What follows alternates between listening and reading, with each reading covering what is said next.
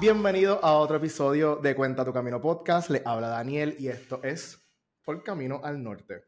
Eh, yo creo que eh, yo estoy, no creo, en verdad yo estoy bien contento porque este es el último episodio del Season 2. O sea, y no hay mejor persona para terminar el season que con esta personita que tenemos aquí. O sea, mira qué lindo. Génesis, que es la que hay, ¿estás bien? Todo bien, todo bien, muy bien. Qué, emoción, no sabía que era el último capítulo. Sí, sí, yo esperé para ti, para que, para que cerráramos el season contigo. O sea, un buen final. Este, así que nada, yo lo que quiero, antes de empezar a hablar contigo, Genesis, es dar un pequeño anuncio. Siempre. Oye, antes de dar anuncio, espérate. Este frame que tenemos el día de aquí, el día de hoy, ustedes saben que cuando estamos grabando dentro de este formato es que la persona que estamos entrevistando no está en Puerto Rico. Y si tú no sigues a esta personita que está aquí al lado, te voy a explicar dónde ella está. Ella está en Nueva Zelanda. Eso es literalmente en el otro lado del planeta. ¿Ok? So, qué, qué linda cuando la tecnología hace que qué lindo hace cuando la tecnología realmente nos deja hacer ese tipo de entrevistas. Eh, un anuncio, y ustedes ya saben por dónde voy, está aquí bien grande. Esto es siempre siendo agradecido con las personas que hacen estos episodios posibles y en este caso ya ustedes saben quiénes son, T-Mobile Puerto Rico, porque T-Mobile Puerto Rico te da cobertura en más de 215 destinos alrededor del mundo. Esto es con internet y con textos incluidos sin cargos adicionales. Yo siempre les digo que si ustedes están en aquella compañía de allá, yo, ya el problema es tuyo, porque ya yo, estoy diciéndolo 20 veces y si tú no has cambiado, ya no hay más nada que hacer. Yo simplemente cumplo con dejarles saber a ustedes lo que ustedes deberían estar haciendo. Y más aún cuando viajamos, así que esta entrevista tiene que ver mucho con eso. Así que si ustedes todavía están en otra compañía de las porqueritas que están por ahí, si tú lo te quieres cambiar, solamente tienes que ir a cualquiera de tus tiendas más cercanas o si te sientes vago, vago, vago, usted coge el teléfono, si es que tiene señal con aquella compañía. Y llame al 1-800 T-Mobile y ellos van a hacer absolutamente todo por ustedes. Así que se acabó el anuncio. Vamos ahora a hablar con la persona invitada del día de hoy, que estoy bien emocionado con esta entrevista. Eh, sí, mira, Génesis, eh, yo quiero hablar contigo de unas cositas bien interesantes el día de hoy. Eh, y cuando yo digo interesante, es que si ustedes ya siguen a Génesis, ustedes saben todo este trasfondo que ella tiene en las redes sociales sobre dónde ella está. Y hoy yo no voy a tocar ese tema, yo no voy a tocar el tema de Nueva Zelanda. Yo me quiero ir a conocerte un poco más a ti, un poco más deep. No al reguate que esto es cuenta tu camino, vamos a contar el camino, no la finalidad. Así que yo quiero conocer a quién es Génesis, quién es esa nena que está ahí dando bandazos por el mundo. O sea, vamos a empezar con esa preguntita. Dame un pequeño resumen de quién Génesis es. Y yo sé que esta pregunta es bien mala. A mí me preguntan, Daniel, ¿quién tú eres? Y yo ahí. El ¿Qué sé yo? No sé quién soy. Exactamente, pero vamos a hacer el intento. Siempre me, recuerda una película de Jackie Chan, yo creo que se llama así mismo, no sé cómo se llama la película, pero hay una escena que él sale como en una montaña y abre los brazos, él perdió la memoria, abre los brazos y grita, ¿quién soy? Y esa escena como que plays in my mind todo el tiempo. Eh, y nada, creo que estaba un poquito nerviosa con, con, la entrevista porque nosotros tenemos muchas conversaciones bien profundas eh, a través de las redes y tal, y sé que no sé, pensamos igual, pensamos diferente, eh, pero siempre aprendo mucho en esas conversaciones y me ponen a pensar, creo que esta va a ser igual. Eh, sí, y de las preguntas que yo voy a estar haciendo. Mira, Génesis, es que lo que pasa es que quién es Génesis eh, ah, es una pregunta que no tiene una contestación como definida porque siento que es una pregunta que, que Génesis está en construcción. Entonces, como que quién soy hoy no es lo mismo que quién era ayer, no es lo mismo que quién voy a ser mañana. Eh, pero nada, eh, ahora mismo, pues creo que soy una persona que está buscando como todo, como que lo que le hace feliz, lo que me hace sentir libre eh, y sobre todas las cosas aprendiendo a hacerlo de una forma consciente, entendiendo que somos como un todo y que no somos eh, individuos eh, solitarios en esta vida y que todo lo que nosotros hacemos afecta directamente eh, otras personas y, el, mundo en sí en general. So, nada, no sé, soy una persona creativa, soy una persona que está todo el tiempo aprendiendo, porque yo creo que el día que dejamos de aprender es el día que morimos, así que siempre estoy buscando aprender, buscando hacer cosas nuevas, buscando ese feeling que me hace sentir viva, que es cuando estoy experimentando algo por primera vez, viendo algo con mis ojos por primera vez. Este, soy maestra, soy tía, soy no sé, yo creo que esas son las únicas dos cosas que yo me atrevo a decir que soy. Soy maestra y soy tía, las demás las voy aprendiendo en el camino. Qué lindo. No, no, qué lindo escuchar esto, porque si tú supieras que esto es una pregunta bien básica de cualquier entrevista, cualquier podcast, quién uno es, y de momento que tú hayas empezado diciendo, mira, que yo soy una persona que está en construcción, realmente hizo que esta entrevista empezara perfecta. Porque, mano, ¿quién éramos ayer? Quiénes somos mañana y quiénes somos hoy es bien distinto. Así que, de verdad, gracias por, por traer esto, porque ya, ya, ya por default esto hace reflexionar a cualquier persona que esté escuchando esto. Eh, entendiendo que eres una persona que está en construcción, yo quiero entonces darlo bien, bien, bien, bien para atrás al tiempo. Y cuando me refiero bien para atrás al tiempo, me refiero a cuando tú eras, o sea, una antes de la adolescencia. Yo quiero darle bien para atrás, pero hasta allá.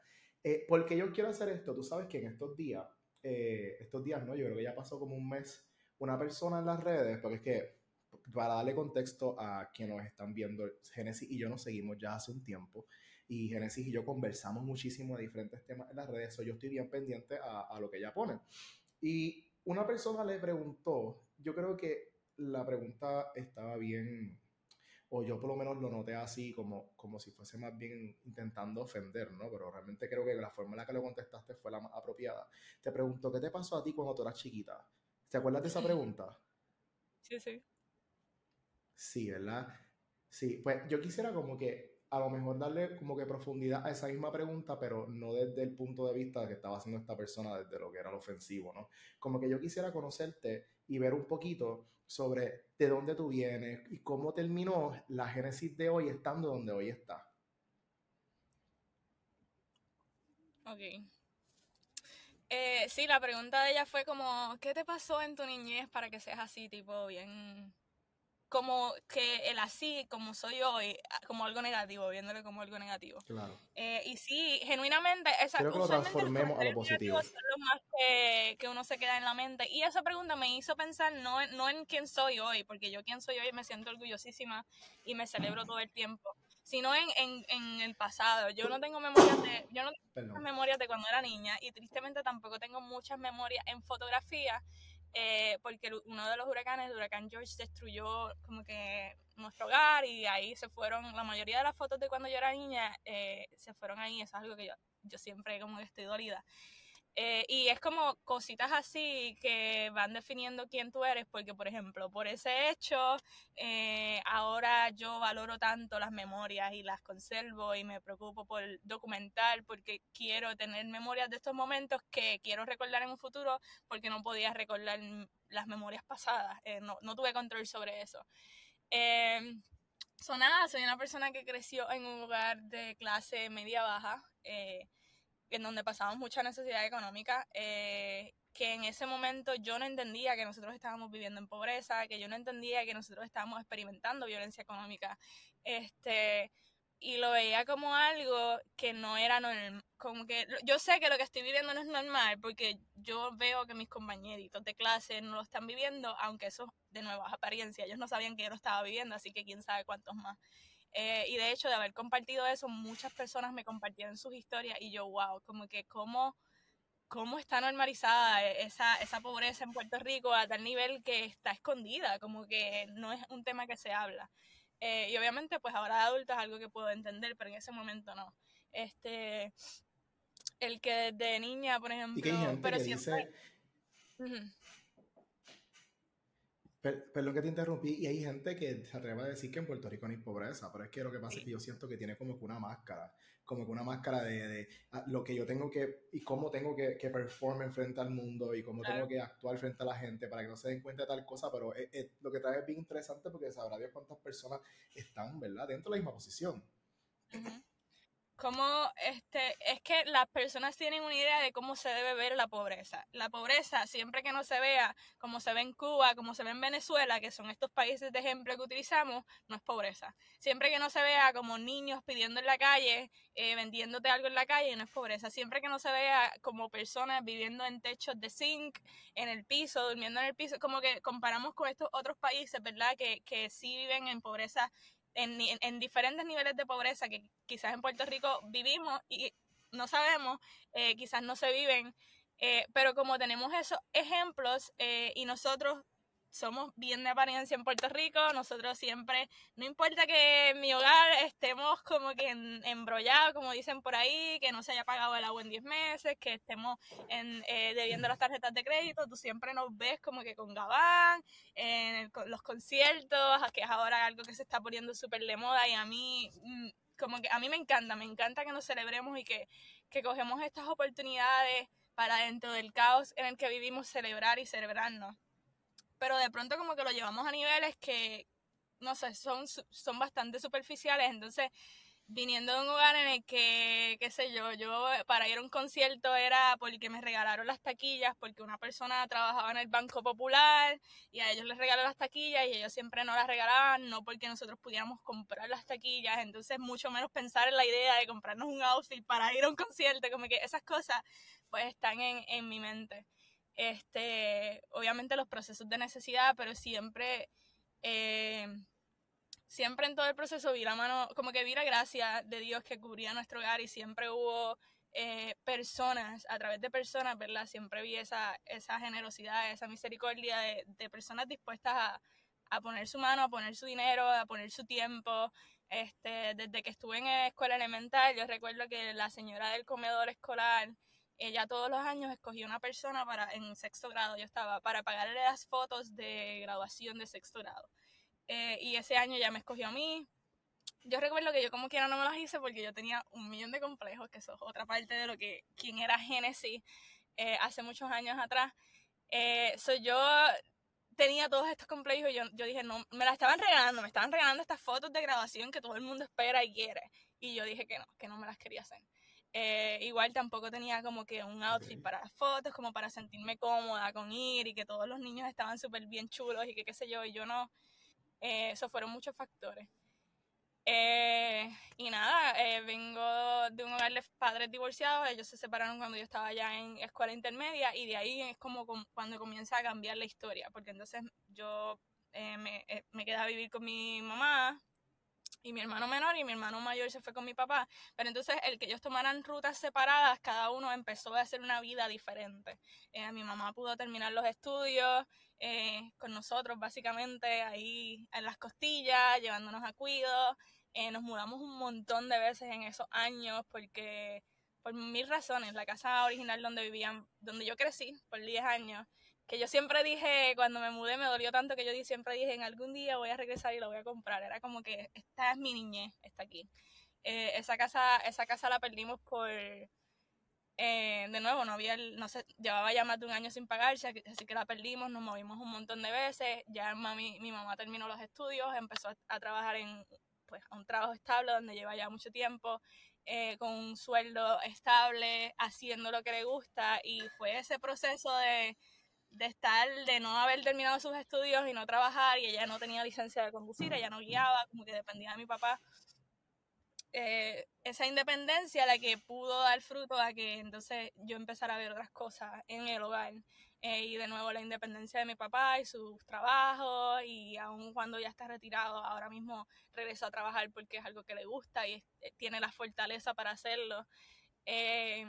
Eso fue un camino como bien pedroso. Yo tengo dos hermanos, así que éramos como que tres ahí creciendo y de diferentes, como que yo creo que todos los jóvenes adolescentes pasamos esta etapa de odio hacia nuestros padres, no odio, de, de como coraje hacia nuestros padres por la forma, por mis razones, eh, que obviamente yo pasé por la misma y como siempre dicen, pues cuando crezcas vas a entender y cuando crecemos entendemos este, sus sacrificios. Yo recuerdo mi mamá, algo que yo lo pienso y lloro, es como que el sacrificio que mi mamá hizo simplemente para poner, poder ponerme bracers. Uno de mis complejos mayores de vida. y, y, es bien irónico hoy en día, porque mi complejo mayor creciendo eh, en esta vida eran mis dientes.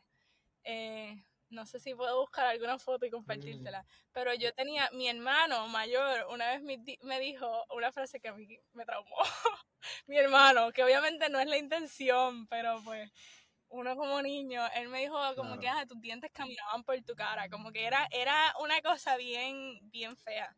Eh, mi mamá hizo ese, ese, sacrificio económico cuando no trabajaba para poder llevarme, ponerme los dientes, es un proceso largo, es un proceso costoso.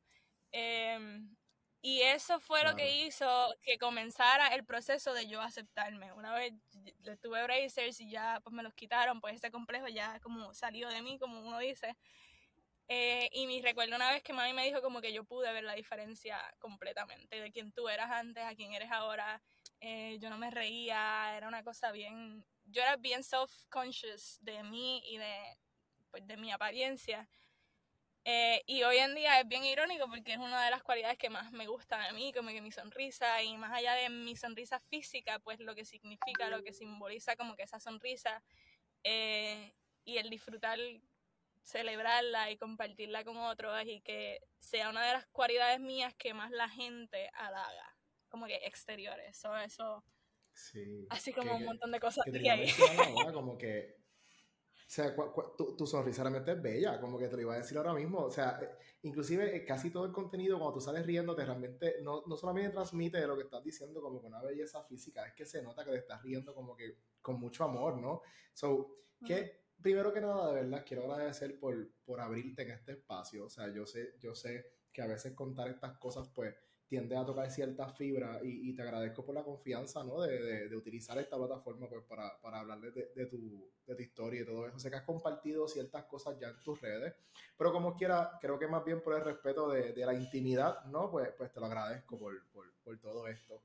Este, y qué lindo también escuchar como que que a veces, porque hay muchas personas que se quedan como que en este black hole, en este loop de, de echarle culpa a los papás de uno, cuando realmente los papás, nosotros no lo entendemos porque no tenemos, no sabemos el valor del dinero en ese momento, el valor del trabajo, o sea, nosotros simplemente estamos pensando en lo que los adolescentes piensan, ¿no? Y, y, de momento qué bueno que también pudiste salir y reconocer que realmente tus papás, dentro de sus circunstancias, hicieron lo que pudieron pues para que tú estuvieses contenta.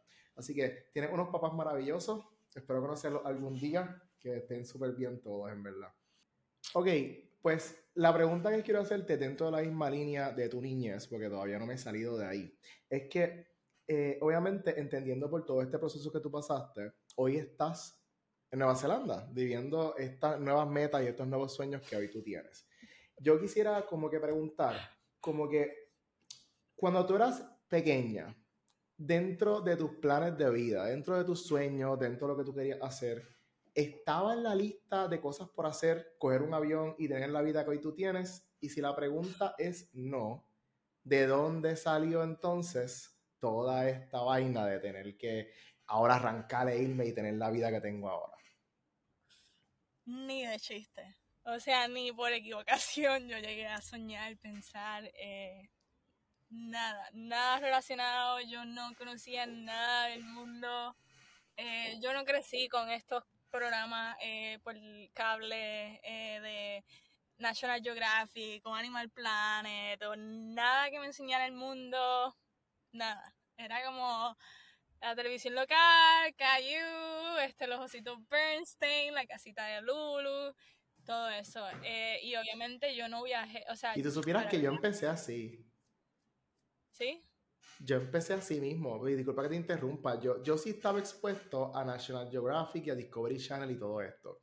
Y yo me acuerdo que dentro de mis procesos de crecimiento, yo le decía a mi familia y me decía a mí mismo, yo quiero ser quien grabe los documentales de National Geographic. Yo quiero ser esa persona que está grabando este pingüino ahí en la Antártida por seis meses, viéndolo comer, cagar, morirse, todas esas cosas, yo lo quería, o sea, yo quería ser esa persona. Y mi, mi, cuestión de cómo yo entro a la fotografía y cómo yo entro a viajar es que todavía hoy, Genesis, hoy, yo soy, ese es mi dream job. Como que eso es lo que yo quiero hacer. O sea, son nada, es como que tenía que decirlo porque es que de ahí es que realmente empezó. Pero no te interrumpo, sigue tú. Ah, sí, sí, no, full me pusiste a pensar porque yo empecé en la fotografía a los 15 años, o sea, y, en la fotografía me refiero a, tomar un curso en una non-profit, porque eh, yo estudié en Toa Baja, so había una non-profit que ofrecía un curso de fotografía en Niños de Nueva Esperanza. Y empecé ahí, mi mamá me, me matriculó porque ella ya trabajaba como trabajadora social en una escuela, me matriculó ahí. Y ahí fue que yo empecé en la fotografía oficial, pero ya de, como que en el background, mi mamá siempre le encantó la fotografía. Nosotros, tenemos una caja llena de fotografías este, de nuestra niñez y qué sé yo, excepto todas las que se dañaron en un huracán, así que...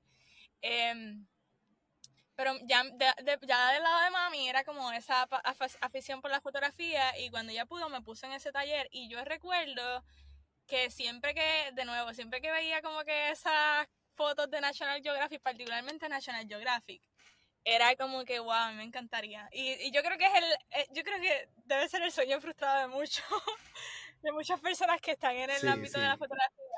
Eh, porque es que era eso, era como, wow, y todo el tiempo que esa gente, todos los meses, toda la preparación, estar frente a frente con esos animales, era una cosa loquísima. Este, pero no, yo creo que ni siquiera ahí, yo, yo creo, como que soñé con viajar. Yo viajé por primera vez, y esto siempre lo digo un poco para contexto, eh, a mis 21 años, refiriéndome que en mis 21 años de vida pasada yo nunca viajé, no con mis papás, no con mis amistades, no con nada, no era una prioridad en mi hogar, no había los ingresos económicos, nuestras vacaciones eran a Cabo Rojo todos los años, a casa de mi abuelo, yo las amaba, pero no estaba ese, como de nuevo, no crecí con los programas eh, estos internacionales de Disney Channel, yo no sabía quién era Hannah. Esto. Cuando yo estaba en escuela superior, yo me enteré que Hannah Montana y Miley Cyrus eran la misma persona. O sea, ese nivel de, de, de, de desconexión yo estaba. Como que yo no veía nada de Disney Channel ni nada. So, yo nunca soñé con ir a Disney ni nada. Eh, y nada, en el, momento en que yo empiezo a soñar con viajar o a desear viajar, fue cuando eh, comencé a, como voluntaria en escuela superior en grado 11, eh, con un proyecto que se llamaba Operación Niño de la Navidad, Operation Christmas Child, que es de Samaritan's Purse, es una organización eh, en Estados Unidos y mi maestra todos los años eh, le pedía a sus estudiantes que prepararan, para las que no, personas que no saben, pues una, es una organización que prepara cajitas de zapatos que se llenan de regalos y se envían a todas partes del mundo. Son a niños que probablemente, qué sé yo, ese es su primer regalo en la vida y tal, como que esa es la forma en la que nosotros lo vemos. Entonces mi maestra, eh, ella todos los años ofrecía puntos de bono por las personas que hicieran esa cajita, así que más allá de por, por la cajita, muchos lo hacíamos por los puntos de bono. Em, pero en ese proceso eh, descubrí lo que es Samaritan's Purse y esa obra, esa, ese proyecto y yo, a mí me movió el corazón, como que yo desde, como que un tiempo antes, ¿eso en qué grado? Como que un par de años antes yo había empezado a soñar con la idea de, de, de ser misionera. Yo crecí en un hogar cristiano, yo crecí en la iglesia, así que mm.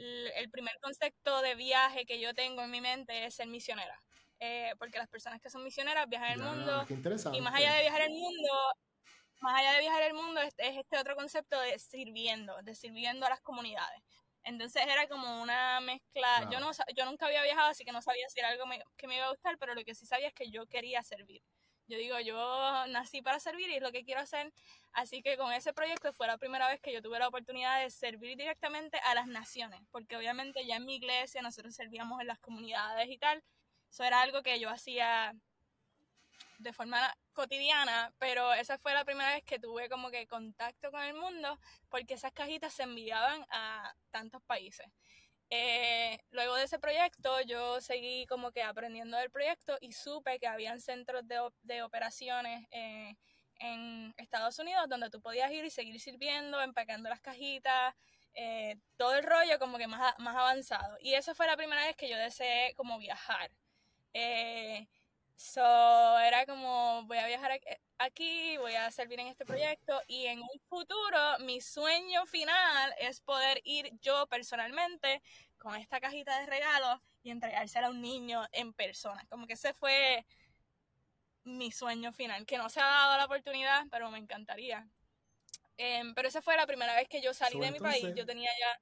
Ajá Perdón, que quiero, quiero, espérate, que quiero como que engranar acá. Eso significa que, y dándolo un poquito para atrás, tú nunca en tu mente estuvo viajar, empezaste a conocer la idea de viajar por esta organización sin fines de lucro que estaba buscando la forma de ayudar a otros espacios. So, conociste la idea de viajar dentro de lo que es el gremio de la ayuda, eh, dentro de un ambiente cristiano, y creo que también había trabajo social ahí por lo de tu mamá.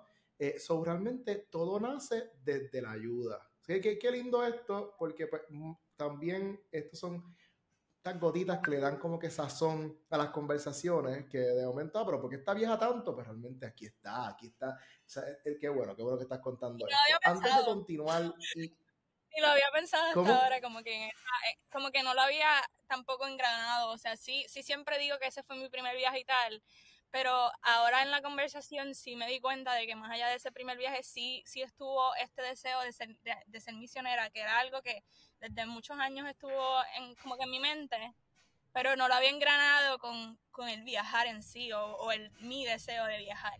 Era más con el deseo de servir. Claro.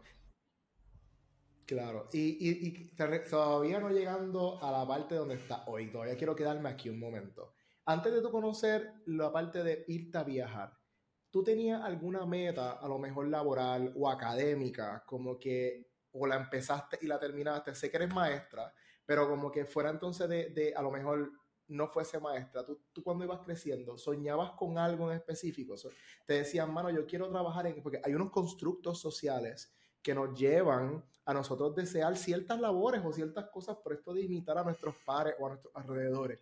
¿Había alguna meta o sueño que tú estabas como que siempre en búsqueda y de momento eso cambió por estas nuevas experiencias que tú tienes teniendo ahora? Eh, 100%. Eh, yo creo que como niña eh, es muy cotidiano, muy normal que queramos ser maestra y, veterinaria. Eso estuvo como cuando niña, niña, como que esos pensamientos. Pero ya en octavo, recuerdo que fue en octavo grado eh, y recuerdo porque como que recuerdo el pasillo en donde yo estaba de la escuela que de pronto tuve este pensamiento, voy a ser astronauta. como que así, tal cual, voy a ser astronauta. voy a oh, astronauta.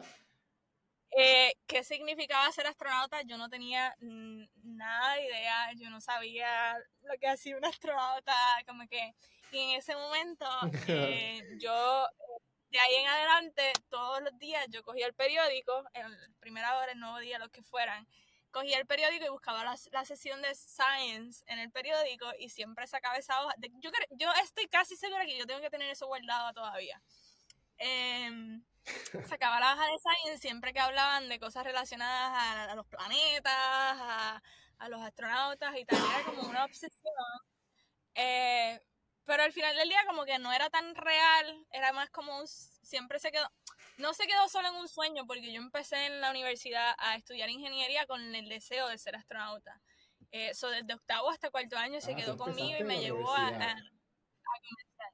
Sí, en, yo empecé en ingeniería. Mira, yo fui a la universidad, yo tuve un, yo tuve un IGS bien alto, era como 350, algo así. So, yo pude haber empezado en Mayagüez, pero por este miedo de irme al otro lado de la isla sola y que qué sé yo, yo decidí empezar en Bayamón con transferencia a los dos años a Mayagüez. Eh, y yo fui a la universidad, yo me había matriculado en online en ingeniería civil. Yo fui a la universidad a hacer mi matrícula y la señora me dice, mira, tu IGS es tan alto que tú podrías matricularte en este otro nivel de ingeniería que es más alto y es más y me dijo, te puedes matricular en ingeniería mecánica. ¿Qué carajo significa ser ingeniero civil o ingeniero mecánico? Yo todavía el día de hoy, yo no sé. como que ella me dijo eso y yo, ok, Como que oh, yo no sé, o sea, mi nivel de, de, de inconsciencia, de, de, no sé, de ignorancia era tal que yo me matriculé en algo que yo no sabía. Yo no sabía que yo iba a hacer eso, con eso, estudio. Yo lo que sabía era que un ingeniero llegaba a trabajar en la NASA eh, y que la, la NASA venía a reclutar a Mayagüez, así que yo tenía que terminar en Mayagüez y qué sé yo. Eso siempre esta dependencia de mi inteligencia y de mi cerebro. Era como, yo, de, más allá, como yo no tenía confianza en mí misma físicamente y tenía dos mil complejos, yo tenía confianza en mi cerebro. yo, o yo sabía que yo era una persona inteligente que tenía la capacidad de trabajar en la NASA, por, por decirlo así. Eh, so, empecé en la NASA sin tener idea, empecé en la NASA, empecé en la universidad estudiando ingeniería, estuve un año y medio antes de darme cuenta de que yo no quería hacer eso con mi vida. Este, y entonces ahí empezó el struggle. Ok, si no quiero ser eh, ingeniera, seguía estando este sueño de trabajar en la NASA, pero si no quiero ser ingeniera, ¿cómo lo voy a hacer? ¿Qué quiero hacer con mi vida? Como que en verdad fue un proceso bien, bien, bien tedioso. Eh, ya llevaba un año y medio, ya había cogido bastantes, eh, más allá de las electivas y básicas, había cogido clases de concentración, así que si me cambió las piernas.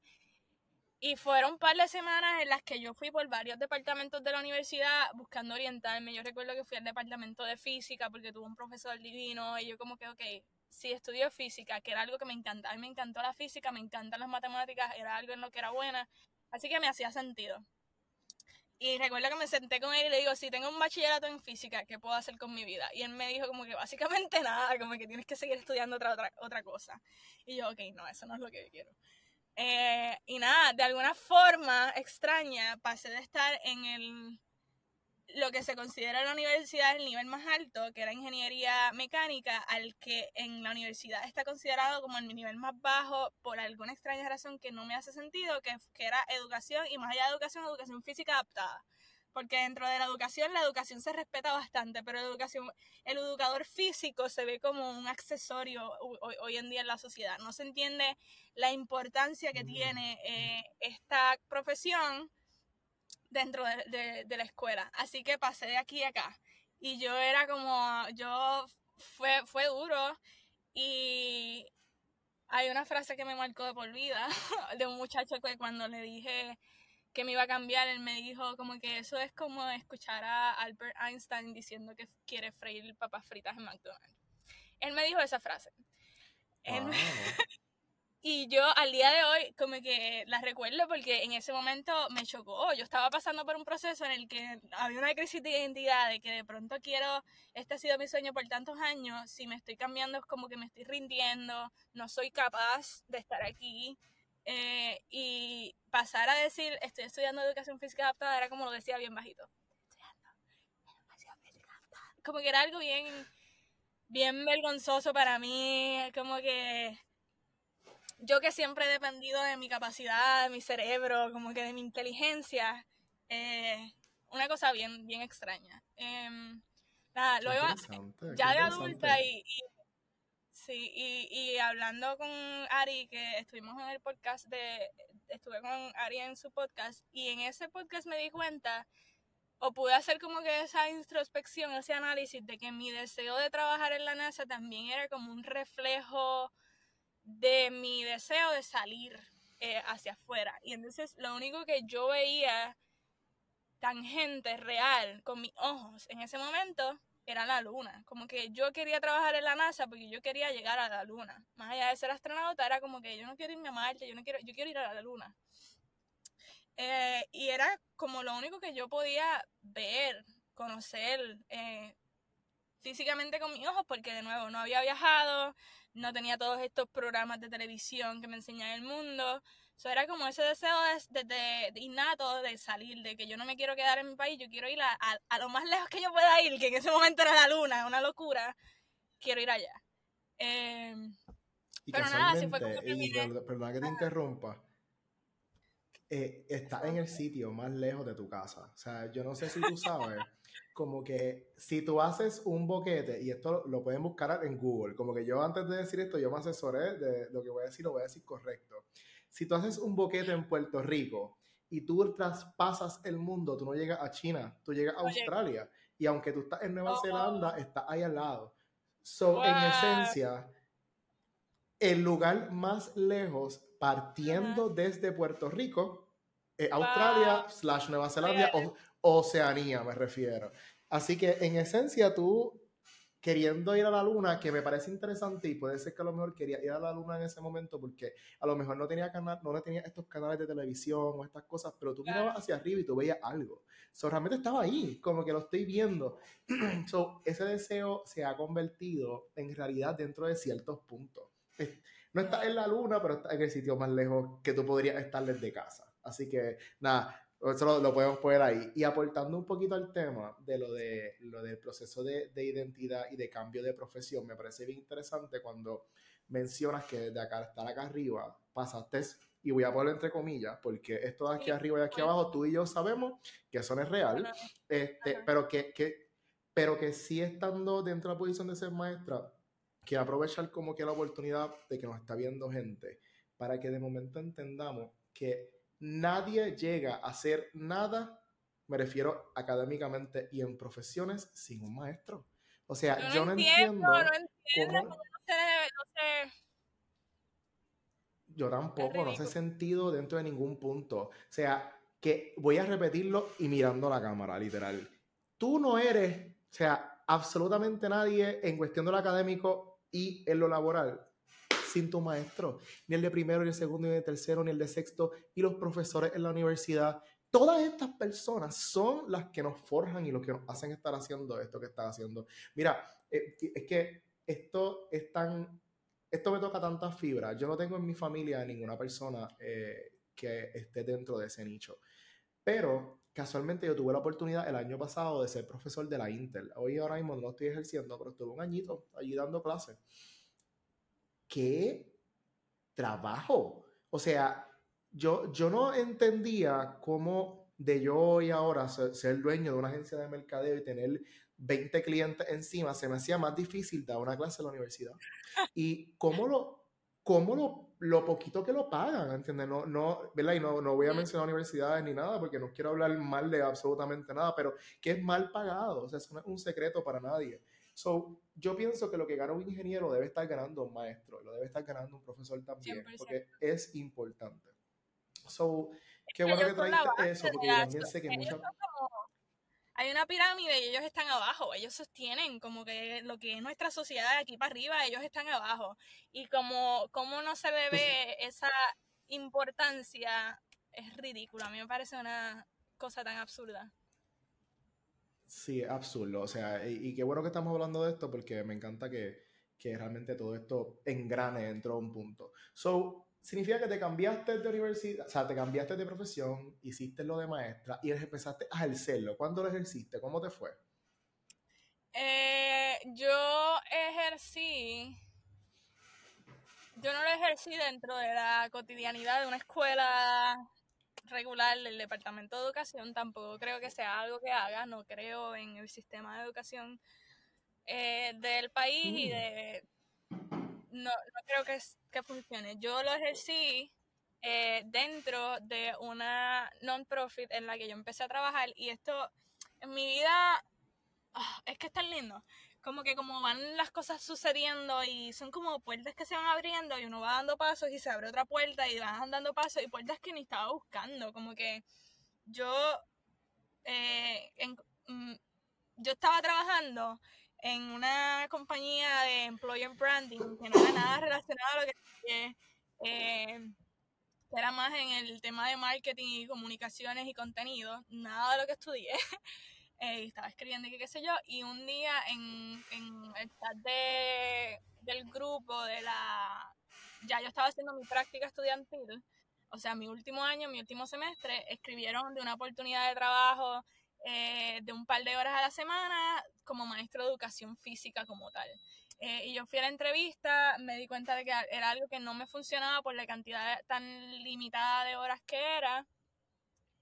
Eh, dije que no y yo, ellos luego, como a la semana o tal, me llamaron para ofrecerme otro trabajo al que yo no había aplicado, que era como coordinadora de un centro de tutorías. Em, que en ese momento yo recuerdo que yo estaba en mi trabajo cuando me llamaron, yo cogí la llamada fuera de la oficina, eh, me ofrecieron un trabajo que para mí estaba fuera de mis capacidades. O sea, yo siempre en la de dudar de mí, en lo que soy capaz, yo estaba por terminar justo ese año mi bachillerato y aún cuando yo estaba a punto de terminar, yo sentía que yo no era capaz de ser maestra eh, y de trabajar en una escuela, no sabía si eso era lo que quería.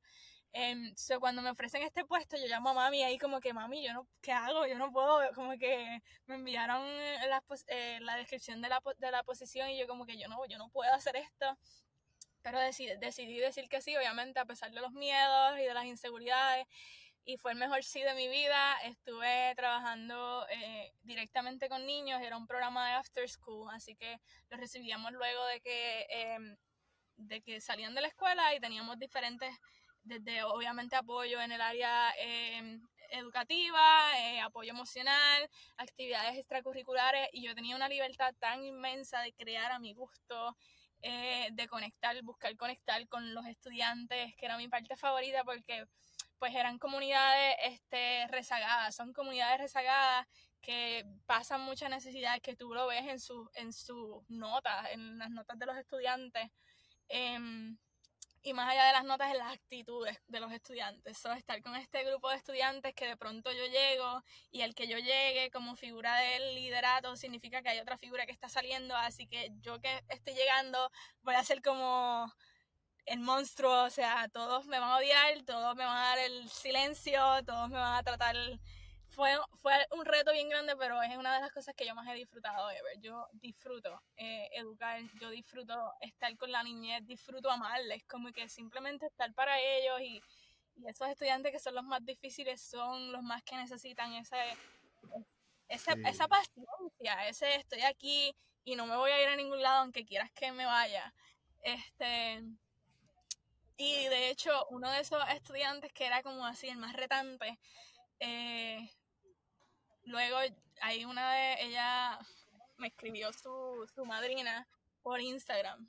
Eso fue ya después de que yo me fui a viajar, ya yo no estaba trabajando ahí. Em, que él veía todas mis historias y que como que fue algo tan y tan lindo como el amor, el, de cómo comenzó a, a, ahora a, la posición en la que está eh, en que sigo siendo dentro de una figura de influencia en su vida, eh, y lo voy a hacer probablemente por el resto de mi vida. Yo estoy bien consciente de cómo cuando tú estás en una posición de liderato, tú vas a ser líder por el resto de tu vida, aunque ya tú no tengas un título. O sea, yo fui líder de jóvenes en mi iglesia em, por varios años y yo lideré chicas de jóvenes. Eh, y aun cuando ya salí de esa posición de liderato, porque pues me fui a viajar o whatever, yo estoy bien consciente de que ellas me siguen considerando una líder y que mi imagen y lo que yo haga va a tener un efecto directo en ellos. Así que siempre busca ser bien cuidadosa en ese sentido. Eh, y nada, y estuve un par de años y fue divino y lo amé y me moví en diferentes roles dentro de la organización. Luego cuando me fui a viajar me pude quedar trabajando eh, un año online, que fue otra cosa que no me estaba esperando. Así que fue un proceso que fue bien llevadero en el, en el camino, como que fue fui moviéndome en dirección que no me esperaba, pero que era como el siguiente paso que ya tocaba dar. Tocaba dar este paso, tocaba dar este otro paso. Y, fue bien lindo, como que todavía tengo, una relación hermosa con, con, la organización y con el personal. Eh, y lo adoro, adoro eso y busco siempre educar en todo lo que haga, más allá de tener un título en una institución educativa o lo que sea, busco hacerlo en mi vida cotidiana. Y que se nota, se nota en las redes porque la forma en la que tú compartes dentro de, de, muchos puntos se nota que tú estás buscando enseñar enseñar el espacio, enseñar la cultura, enseñar lo que te come, enseñar tu vida. Y al final del día eh, estás enseñando, o sea, tú estás cumpliendo con el propósito de ser maestra dentro de otras plataformas, eh, que, que, realmente ser maestra no se concentra en tu pararte enfrente de un montón de estudiantes y ser, o sea, y, y educar. Ser, ser, maestra es mucho más que eso. Y lo estás cumpliendo y me, me agrada mucho. A mí me hace bien feliz cuando la gente como que cumple sus sueños dentro de sus propios puntos. Como que a veces también hay muchos constructos sociales, yo uso mucho de términos donde no, nos dicen ah, esto de esta forma y ya, esa es la que hay, ¿no? Hay, las ruedas están inventadas, pero vamos, o sea, tú construyes nuevas ruedas y nuevas cosas. Eso eh, qué bueno que, está, que lo sigues haciendo y que encontraste tu propósito. Hay muchas personas que aún siguen perdidas, así que este, este espacio es específicamente para inspirar, ¿no? A que, que Pero perdidos seguimos todos en la vida y lo seguiremos hasta el día que... No. Yo no siento que uno llegue a un punto en que tú sepas lo con tu vida, como 100% seguro y, y este es el próximo paso y, Dímelo o sea, y si, y si lo hay, díganme, díganme cómo, díganme la clave, cómo, cómo. Cuando yo digo personas perdidas, yo estoy súper incluido ahí, como que yo me siento perdido el, el 100% de mi día. Este, por más, inclusive por más edificado y por más estructurado que yo me vea, realmente yo soy un bollo loco, mi mente un caos, o sea, yo no, yo de verdad, ojalá pudiesen ver todo lo que hay aquí. Mira, ok, ya yo me quiero salir de la niñez ahora yo quiero, ya estamos aquí, ya estamos en Nueva Zelanda, que va de way, gente. Ya ustedes están viendo dónde ya está. Ese espacio ahí es una camper van. Y ella está, ¿verdad? Y esto es a contexto, porque yo creo que yo empecé esta entrevista hablando por ir para abajo, asumiendo que todo el mundo sabe quién es Genesis. O sea, porque es que yo, ¿verdad? Mucha gente sabe de Genesis, pero no, yo no expliqué nada. Fue como que Genesis, háblame de ti, yay, bien, bien contento. Pero mira, hoy, ahora, Genesis está en Nueva Zelanda viviendo en una camper van. O sea, esto es como que una camper, o sea, van life, súper bello. Este, y realmente quiero ya adentrarme un poquito a unas preguntas como que yo mismo las tengo. Esto ni siquiera es porque yo quiero llevar un mensaje ya. Realmente yo tengo mis propias preguntas sobre esto. Así que tengo el teléfono en la mano, gente, by the way, que yo apunto las preguntitas aquí, porque si no se me olvidan. Yo soy un bollo loco en mi mente, yo no me puedo retener esto. ok, cuando ya tú te decidiste ir a viajar el mundo, eh, y yo voy a brincar todos los regalos de países que tú fuiste, que gente, si quieren saber la historia de dónde Genesis ha estado y dónde está ahora, para eso, están, para eso están sus plataformas. Yo las voy a dejar aquí en la parte de abajo.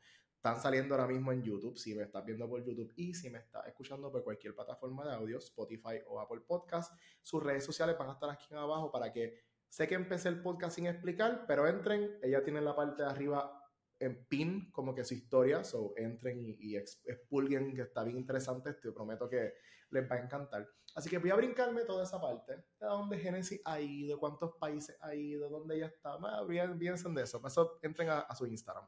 Quiero enfocarme ahora en la parte de viajar el mundo sola.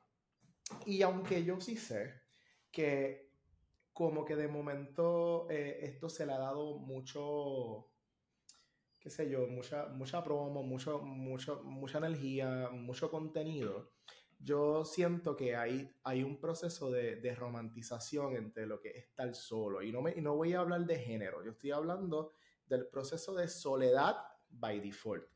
También sé que dentro del proceso de estar solo viajando, sé que hay, este es un contexto erróneo porque tú nunca estás solo, siempre te encuentras gente y uno conoce gente y uno comparte con gente y, y en esencia solo uno nunca está. Pero quiero como que hablar un poco sobre esa sensación de, de, de desromantizar un poco y hablar desde la realidad.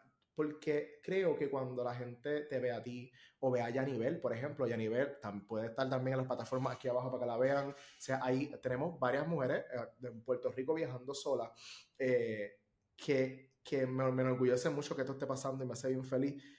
Pero quiero que me hable un poquito sobre eso. O sea, yo estoy sola aquí en Nueva Zelanda cómo tú trabajas con tus miedos, cómo tú trabajas con tus ansiedades, cómo tú buscas sentirte bien en tu, en tu espacio.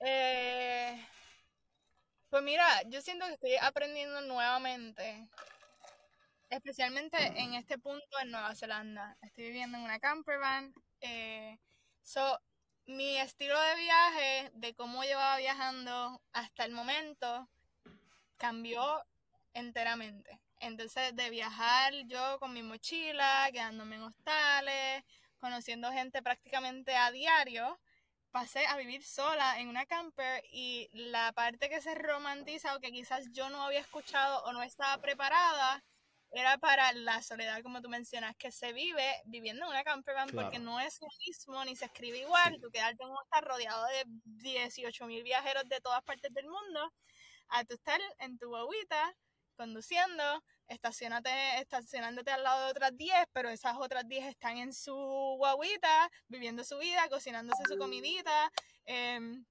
viviendo en su burbuja. Esta se convierte en una burbuja. eso mismo voy. Me eso mismo voy. Me chocó muchísimo, muchísimo, muchísimo.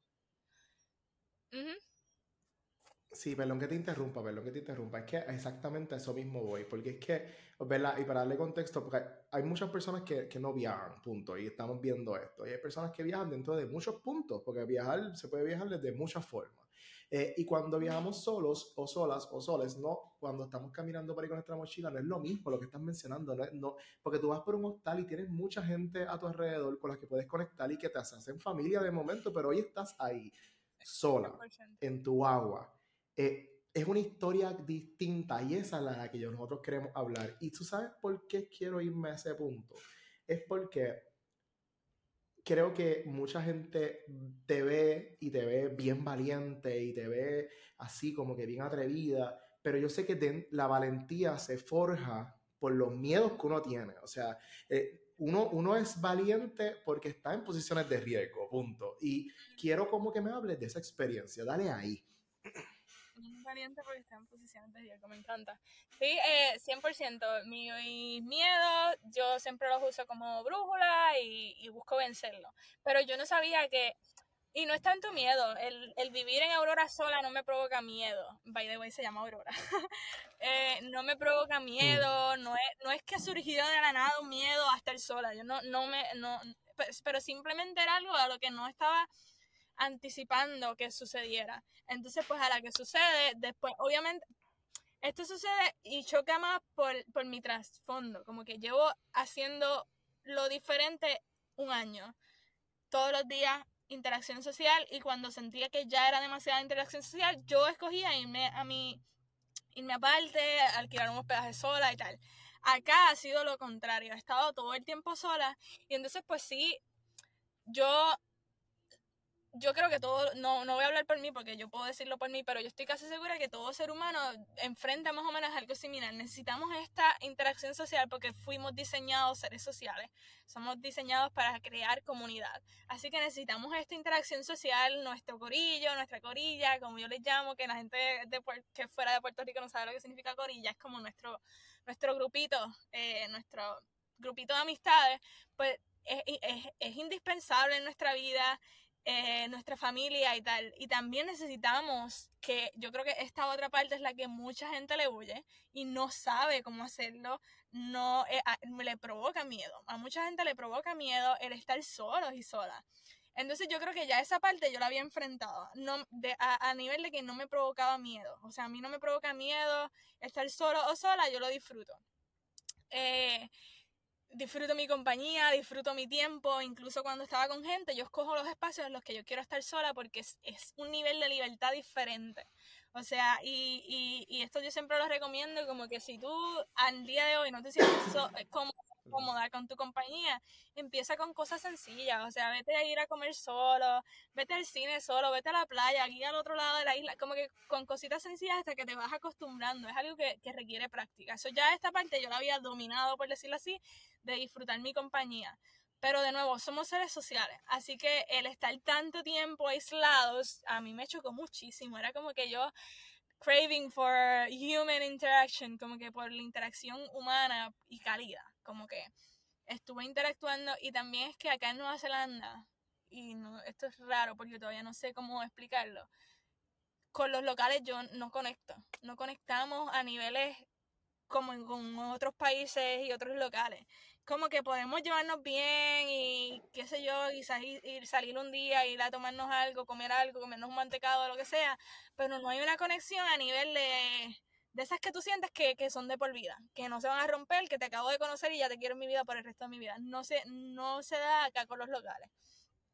Entonces, en los espacios donde estuve trabajando, donde me estuve moviendo, era más rodeada de locales y me chocó un montón eso, era como que, ok, pues entonces me toca estar conmigo y, y lo disfruto y tal, pero llega un punto en el que ya quiero, quiero hablar con gente, quiero hablar mi idioma inclusive, como que hablar español, el simple hecho de hablar español, eh, de conocer, de conectar, de conocer otras historias. Para mí el, el, el conocer gente es eso, conocer historias, conocer mundo porque ellos vienen de otras partes del mundo que yo no, quizá no he estado, que han vivido cosas que quizás yo nunca probablemente vaya a vivir. Este, y sí, entonces yo soy una persona ansiosa de por sí, así que el, el, cuando yo siento que muchas veces también muchas de las cosas que hago es buscando estar activa, buscando estar que mi mente esté enfocada en algo, haciendo algo, eh, porque cuando estoy haciendo nada es como pues yo y mi mente y, y no es que huimos de la mente, pero tampoco quiero estar en mi mente y en mis pensamientos el 100% del tiempo. Así que como que ha tocado, ha tocado, ha sido extraño. Eh, que no lo he disfrutado al 100%. ¿Y, con... y una pregunta, disculpe. Ajá. Se siente raro, o sea, es que, es que en, la grabación hay una, ¿cómo se le llama esto? Como que un, un eh, como que no sé cómo se le llama cuando tú vas más rápido que yo. Entonces, cuando yo hablo, pues tú te tardas en contestar sobre gente. Sorry por eso, se nota. Pero vamos a verla un thank you para, para preguntarte algo que me parece bien interesante antes de que se me olvide. Y es que, ¿qué tú aprendiste de la Génesis que hoy está sola? O sea, ¿qué te encontraste en ti dentro de tu soledad que tú no sabías antes?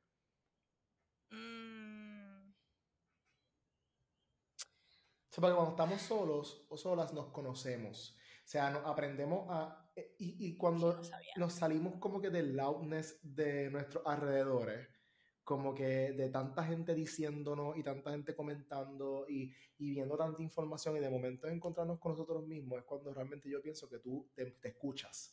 ¿Y qué tú has escuchado de la Génesis que está sola? Yo creo que es validar tus gustos, como... Mm. Eh, qué sé yo, de pronto lo que todo el mundo haría en una noche de un sábado es irse a la barra, con el corillo, a, a beber y a pasar, como que no es algo que me llama la atención, por ejemplo. Las cosas que no me llaman la atención y que tengo la libertad de escoger cuando estoy sola, porque no está esta presión de vamos a hacerlo porque estamos en grupo, eh, me valido. Entonces encuentro y defino lo que me gusta, lo que no me gusta y mis límites también, como que es fácil de pronto si estamos en grupo y todo el mundo va ahí, yo voy con ellos, aunque no sea un lugar que yo disfrute y no y llego al lugar y quizás puedo pasarla bien porque estoy con gente, quizás la puedo pasar mal porque no es un espacio en el que quiero estar, así que como que el estar sola y, y, saber los espacios, porque uno, tú sabes, somos movimiento, entonces uno se mueve hacia, hacia, lo que uno disfruta. Uno no se mueve en contra, en contra de la corriente, sí, eso no es lo que quería decir. En contra de la corriente yo busco moverme, pero uno no se mueve en contra de sus gustos, en contra de su voluntad, uno no se mueve hacia las cosas que le dan, que no disfruta. Entonces cuando yo estoy sola y me muevo hacia espacios en los que quiero estar, en espacios abiertos, espacios naturales, a, retarme, a, vencer mis miedos, defino esos espacios que me, que me gustan y que me llenan y en los que quiero estar. Este, claro. Eso es algo bien lindo y no mucha gente, como que yo encuentro que hay mucha gente que vive con las definiciones ajenas. Como que yo pienso que me gusta esto, pero quizás no me gusta a mí, le gusta a mi novio, a mi novia, a mi papá, a mi mamá, a mi mejor amigo, a mi mejor amiga. Y como yo amo a esa persona y quiero pasar tiempo con esa persona, yo voy con esa persona y, y no es que necesariamente me moleste, pero tampoco es como que es mi gusto o lo que yo escogería hacer si yo estuviera sola. Este, claro. So, incluso, por ejemplo, aunque yo estuviera viajando acompañada, tienen que, tienen que haber esos espacios de respeto, de, de ok, qué sé yo, hoy necesito irme por mi cuenta, hacer esto, y si tú no quieres, está perfecto, o no vengas porque yo quiero estar sola, como que se van definiendo esos límites. Eh, ¿Qué, nice. De respeto, límites de...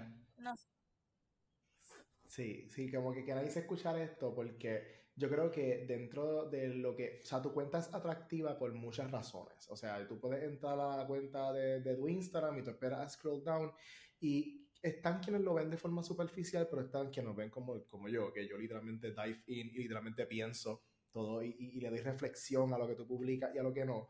Como que creo que muchas personas están bien interesadas en tu contenido por esa parte de la soledad, porque tú misma mencionaste la parte de, que nosotros somos seres sociales y dentro de bachillerato, yo estudio bachillerato en psicología, eh, tengo bastantes contextos colectivos y sociales en mi mente.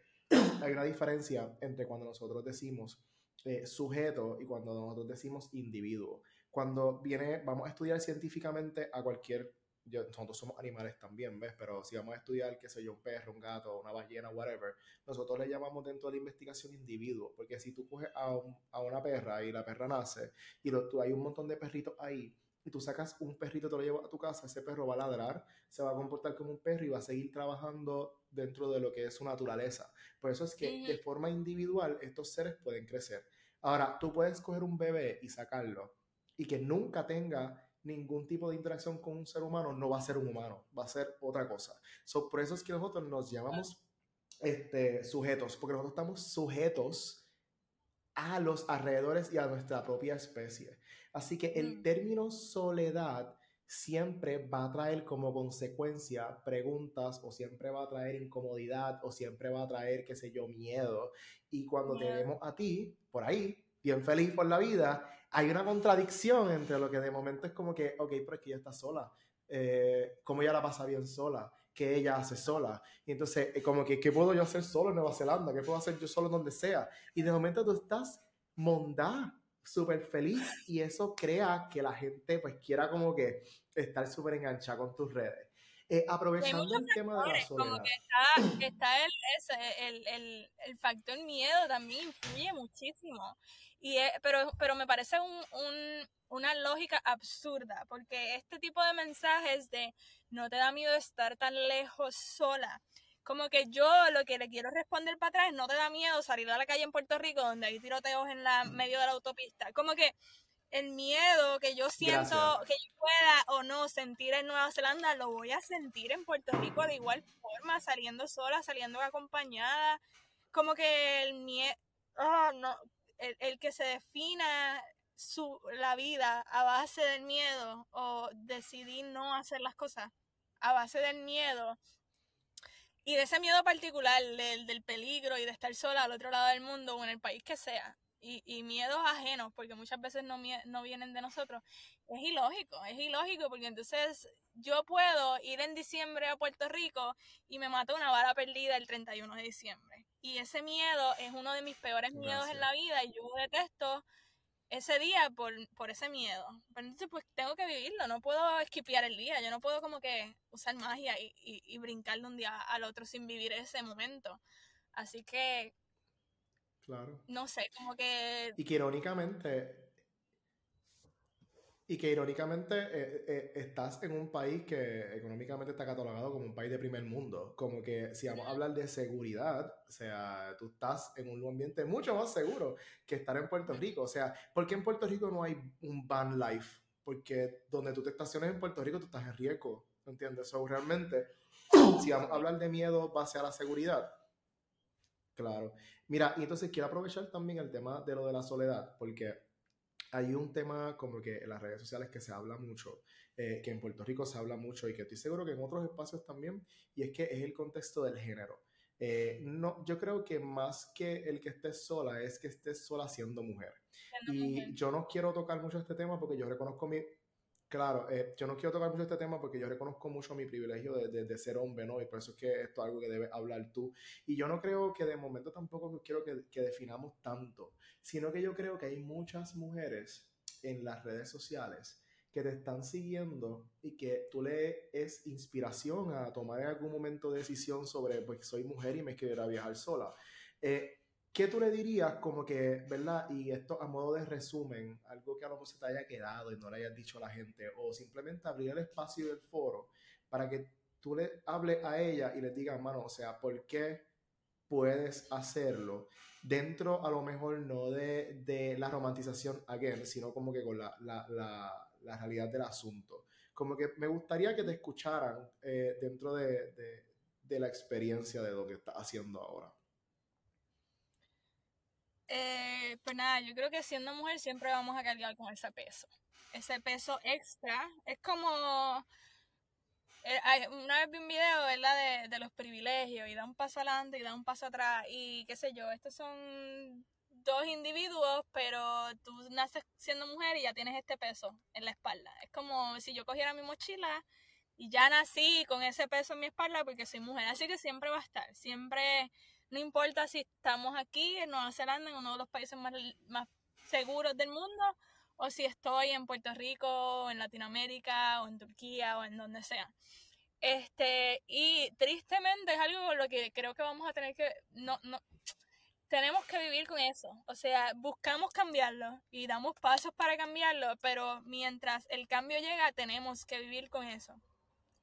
Eh, no sé, yo no, no creo que, sea que debamos limitar nuestra vida Al contrario, yo lo veo como que cada paso que nosotros damos fuera de esa de esa línea que ya está establecida por años de años es un paso hacia un mejor futuro y hacia que las futuras generaciones no tengan que vivir eso.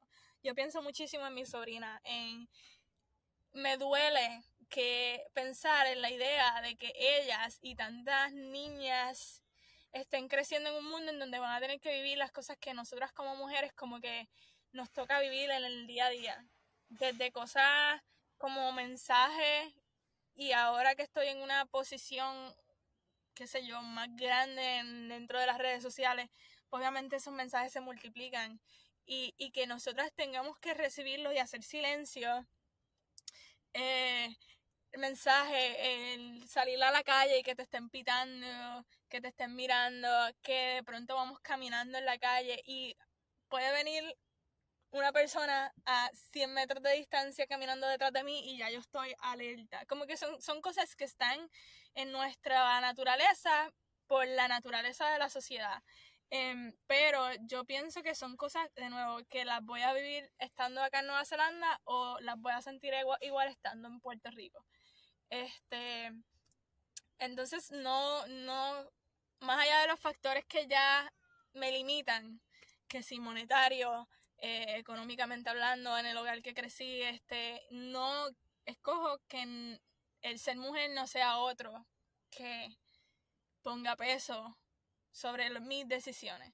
Y, y lo digo así, suena bonito, pero siempre pone peso sobre mis decisiones, como que el a dónde salir, a qué hora salir, qué me voy a poner para ir a este destino. Son cosas que todo el tiempo como mujeres estamos pensando y estamos decidiendo eh, yo personalmente no salgo mucho, casi no salgo a la calle de noche porque pues no me siento cómoda o eh, algo tan hermoso como es el viajar haciendo a viajar alrededor, haciendo hitchhiking. Me encantaría. Yo pienso que esa es una de las formas más eh, locales de, de, viajar, más orgánicas, más, más lindas de viajar y el que yo no me atreva porque soy mujer y cualquier cosa puede pasar y yo no quiero ser ese porcentaje de, de casos negativos, pues sí al final del día influye en mis decisiones el hecho de ser mujer en todas las decisiones que tomo, pero, pero busco que a gran escala pues no sea algo que me limite. Y no sé, yo creo que como sociedad estamos todos moviéndonos hacia algo bonito y aprendiendo, aprendiendo. Así que nos toca, nos toca. Y yo veo, bueno, veo las historias de las mujeres en Irán como eh, con un, simple baile.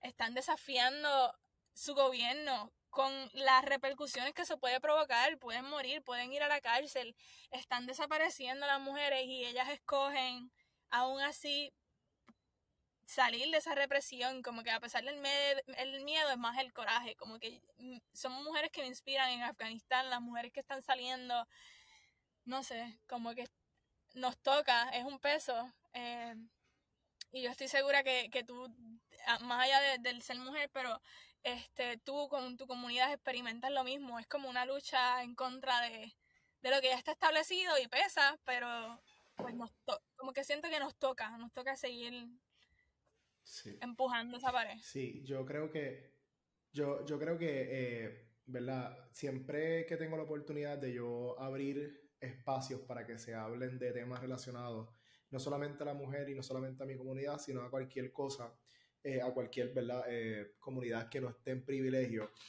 Como que me gusta siempre abrir estos espacios porque yo creo que cuando nosotros tenemos plataformas de alto impacto, yo creo que, es bien importante ser bien responsables con su uso. Y que ahora mismo, si tú chequeas mis insights, como que en las redes sociales yo tengo como un 50% de hombres y un 50% de mujeres, están bastante divididos. hay muchos varones y muchas personas que se identifican como hombres aquí en mis redes que me están viendo. Y como que creo que una de mis formas de yo poder trabajar y ser agente de cambio es dándole estas informaciones de, de mano, o sea, mira cómo las personas se sienten, qué yo puedo hacer para mejorar. Y a lo mejor hoy no lo piensen así, pero tanto va a dar la gota en el mismo sitio hasta que rompa. Así que yo creo que es parte de, de la responsabilidad de nosotros, ¿verdad? De nosotros quienes estamos haciendo un buen uso de las plataformas sociales, me refiero, es que abramos estos espacios para esto. En mi caso, obviamente, mi, y creo que también yo creo que soy bastante empático hacia muchas de estas cosas más bien porque mi comunidad, mi comunidad está en riesgo todos los días, todo el tiempo. Nosotros somos uno, mira, es más, te comparto algo. Cuando, yo con mi pareja, obviamente yo estoy a punto de casarme y nosotros pues demostramos amor y afecto en cualquier tipo de espacio. más sin embargo, cuando nosotros viajamos, nosotros no nos damos muestras de afecto como que a veces para la foto y ya, porque pues contenido, pero yo no agarro a mi pareja de mano cuando yo estoy en Alemania, yo no, yo no mm. beso a mi pareja cuando yo no lo veo en una hora eh, y nos encontramos en, X espacio, más bien por nosotros evitar. Y entonces yo siento que es como que, y es un miedo internalizado que países tan abiertos como Madrid o España, todas estas cosas, que nosotros no lo hagamos, creo que es injusto que yo me tenga que limitar a cosas tan básicas como muestras de afecto porque nos puede pasar algo. Así que esto obviamente, y estoy hablando con mi comunidad, eh, porque pues de ahí pues puedo, esto trasciende a otros espacios en ser mujer, en ser personas trans, en todas estas cosas, pues, pues realmente eh, eh, me, me, entristece, pero al mismo tiempo creo que, que siempre hay que tocar el tema, ¿no? porque nos están viendo y nos están escuchando. Así que y yo creo que, no, sé, yo creo que el término es, el término este influencer que se utiliza hoy en día, que no, no soy muy amiga de ese término, pero cuando tú estás, tú tienes que reconocer cuando estás en una posición de influencia y tú tienes más allá de, tu, de la cantidad de seguidores, e, esto hablando yo desde un punto en el que ya he alcanzado y, igual tú una cantidad de, de personas que te siguen en las redes que ven tu vida, pero más allá de eso, tú siempre estás en una posición de autoridad y de liderato sobre otras personas. El, el 99% de las personas van a estar en una posición de liderato. Este, sobre la vida de otras personas, ya sea en su hogar, en sus escuelas, en sus trabajos, en tantos espacios. Eh, el reconocer tu posición de, de, liderato, reconocer tu privilegio, que ahora me molesta tanto que se le esté dando un término negativo a la palabra privilegio, porque entonces las personas que se están sintiendo ofendidas por esa palabra porque no quieren reconocer su privilegio, ahora, ay, ahora todo es un privilegio, pues sí, reconócelo y ya y cállate, como que si no quieres accionar para que todos podamos estar en el mismo nivel, pues por lo menos reconócelo y cállate, no hagas nada, pero, pero, pero deja de echarle tierra a algo que es tan poderoso.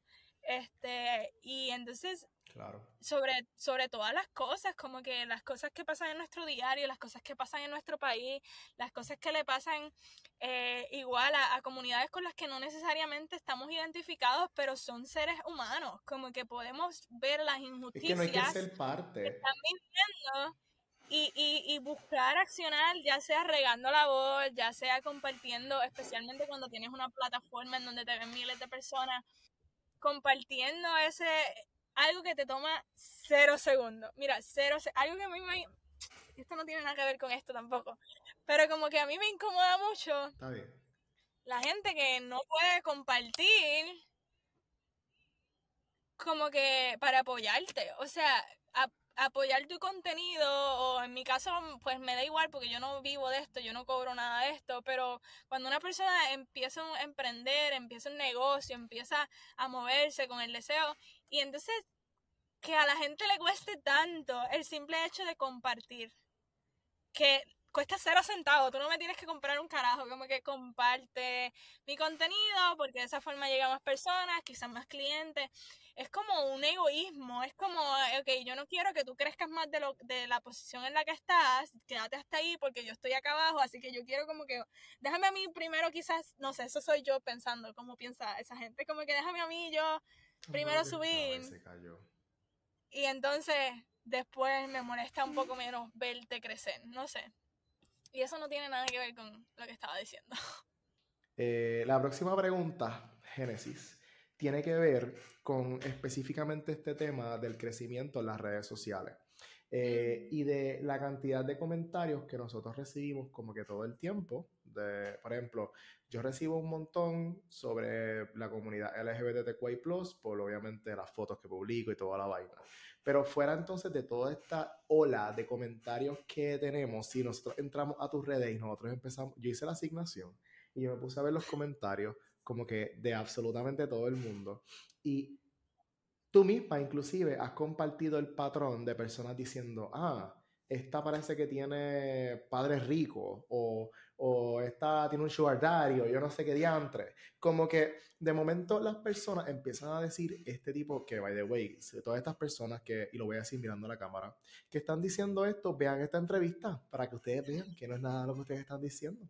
Pero fuera entonces de todo eso, yo en esencia, aunque todo esto está, todos estos comentarios están saliendo dentro de la ignorancia, y cuando digo ignorancia no lo digo despectivamente, lo digo con su definición literal, que es falta de conocimiento, eh, y hablando sin saber, porque las redes sociales, todo el mundo ahora se cree que tiran una bala loca al aire a ver qué pasa sin pensar en las consecuencias, como que cuando yo veo estos comentarios, yo no los juzgo, porque, again, vengo con el mismo término, constructos sociales, donde de momento es como que, ah, esta muchacha está haciendo esto, cómo ella hace esto. O sea, cómo es, de dónde sacó esta muchacha a los chavos y se fue para vivir una vida allá en Nueva Zelanda, donde las cosas pues tienden a ser caras o yo no sé qué diantre. O sea, cuando tú, tú empiezas a recibir todos estos comentarios de, de esta gente cuestionando obviamente lo que está pasando, a ti te pasa lo mismo de, mano, o sea, yo sé que yo estoy viviendo una vida que, que es un poco irregular hacia lo que nos enseñan a nosotros? ¿O qué tú piensas cuando tú los, ves, los, los lees? Pues mira, yo sí lo juzgo. este, Bello. Y juzgo, juzgo entendiendo. Juzgo, es que hay dos tipos de comentarios, según lo que tú dices. Están estos comentarios que vienen desde la ignorancia y vienen desde, no sé si es envidia, coraje, maldad. Hay algo más negativo en esos comentarios. Y, y tú puedes sentirlo al leerlo, puedes, al leer todo el comentario, tú lo puedes entender. Y, y, son estos comentarios de, ah, su papá tiene que ser, como el otro día que enviaron, tiene que ser un abogado, político, y su mamá esto y lo otro, se pegó la lotería, lo que, como que sus papás le, como que vienen de algo, no desde el deseo de entender, de aprender, de saber. Y eso sí lo juzgo. Y lo juzgo porque son comentarios que invalidan todo lo que yo te justo te hablé en este podcast.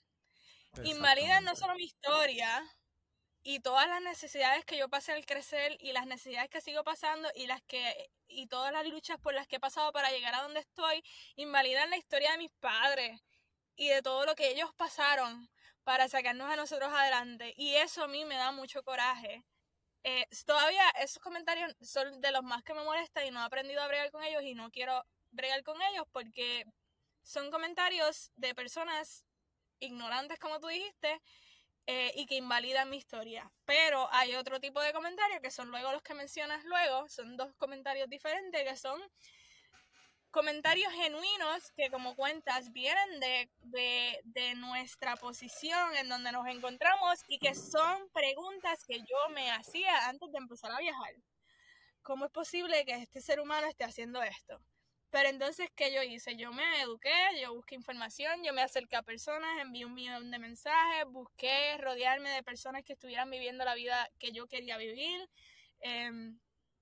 Em, son más comentarios basados en, mi deseo de entender, de aprender, este, y no necesariamente de querer vivir mi vida o la misma vida que yo estoy viviendo, sino de entenderla. Y son mensajes que vienen cargados de mucho respeto y hay, hay una diferencia bien grande y yo los puedo identificar. Em, así que siempre que el approach sea el correcto, sea el quiero yo también me gustaría hacerlo o cómo, cómo viniendo de un país en el que, como está viviendo ahora mismo Puerto Rico, en el que apenas eh, da lo suficiente para sobrevivir, tú estás viviendo. Porque yo pienso que yo me estoy construyendo una vida en la que yo no estoy sobreviviendo, yo estoy viviendo, que es la diferencia. Entonces, esos comentarios yo siempre los voy a tratar con todo el respeto del mundo, siempre los voy a intentar contestar obviamente llegan niveles que son muchísimos y que entonces trato de hacerlo de forma macro, o sea, de forma grande, no macro, este. De forma que, llegue a más personas y no necesariamente quizás individual, sino a través de mi historia, compartiéndola y tal, que es lo que busco. Que a mayor escala mi historia cambie, mueva cosas en la vida de las personas eh, que genuinamente quieren quieren aprender, quieren entender, quieren hacer un cambio, porque es que más allá, y más allá de querer, se atrevan. se atrevan a accionar porque queremos todo. Todos queremos un montón de cosas. Y ahora están saliendo unos videos en TikTok que me parecen, bueno, la gente que crean eso, whatever. Pero como que, que todo lo que nosotros queremos es porque nuestro futuro ya, ya la tiene. Y es como que es como quitarnos la responsabilidad a nosotros de que tenemos que accionar para alcanzar las cosas. Yo puedo querer, quería ser astronauta y si no estudio ingeniería no voy a ser astronauta, ¿me entiendes? Como que... Sí.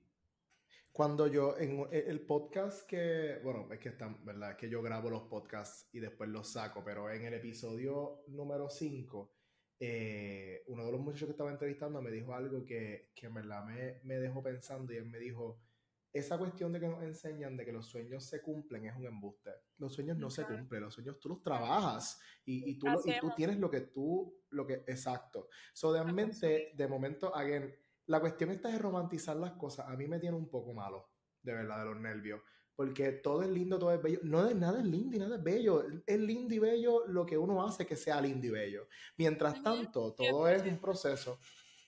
Mira, entonces, quiero preguntar... yo puedo estar a tu lado en, acá en Nueva Zelanda frente al Leyte Capo, que para mí es uno de los lagos más hermosos del país.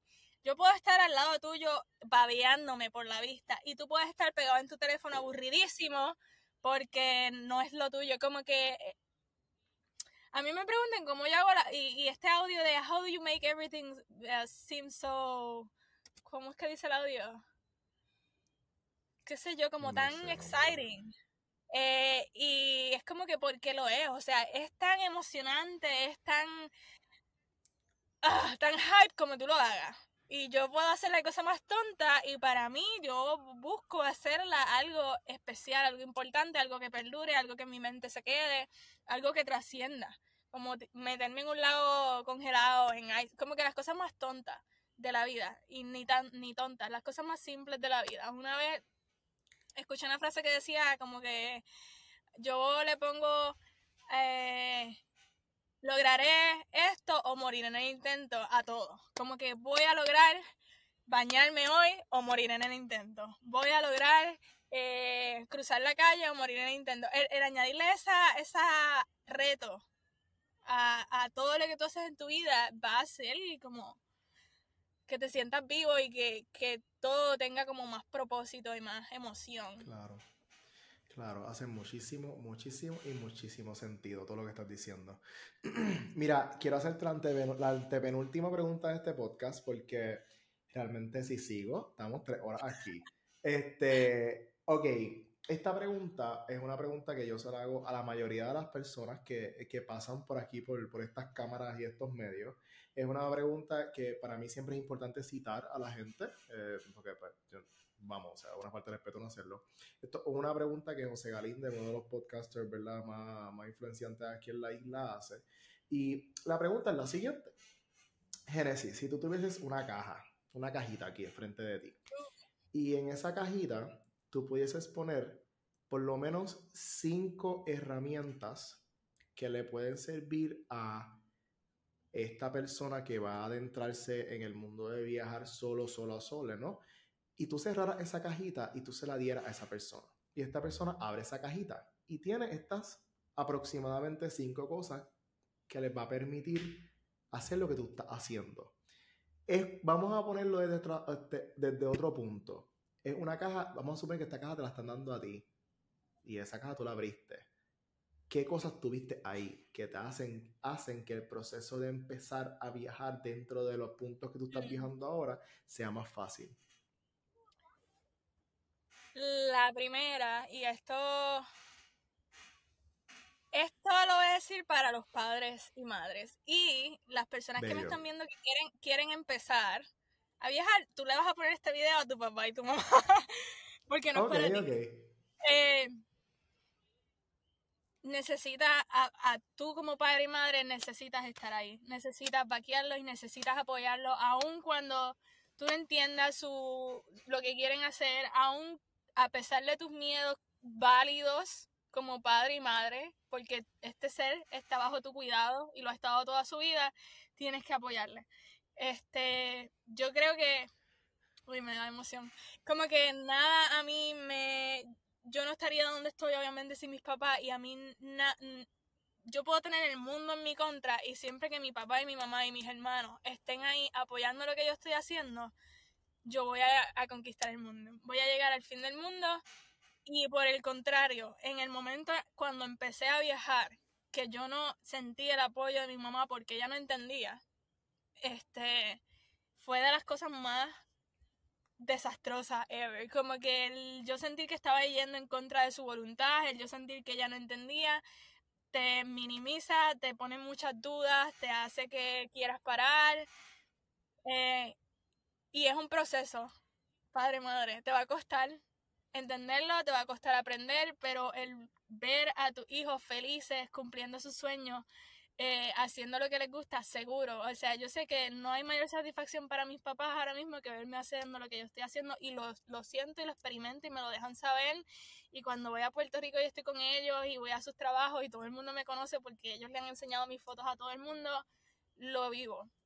Así que es un proceso como padre y madre que, te, que tienes que tienes que experimentar, tienes que dejar, permitirte vivir eh, y va a valer la pena. Va a valer la pena porque nosotros como hijos el sentir su apoyo para mí es lo principal. Sí, este, eso iría primero en esa caja. Este, lo segundo es el buscar tú como persona te tienes que quitar de la mente y sacarlo de la caja y echar otras cosas. Pero te tienes que quitarle la mente eh, lo que ya está establecido y creado. Lo que ya está dicho sobre tu vida, porque ya sobre tu vida hay algo, hay una línea trazada. Sobre cuando tú naces ya hay una línea trazada.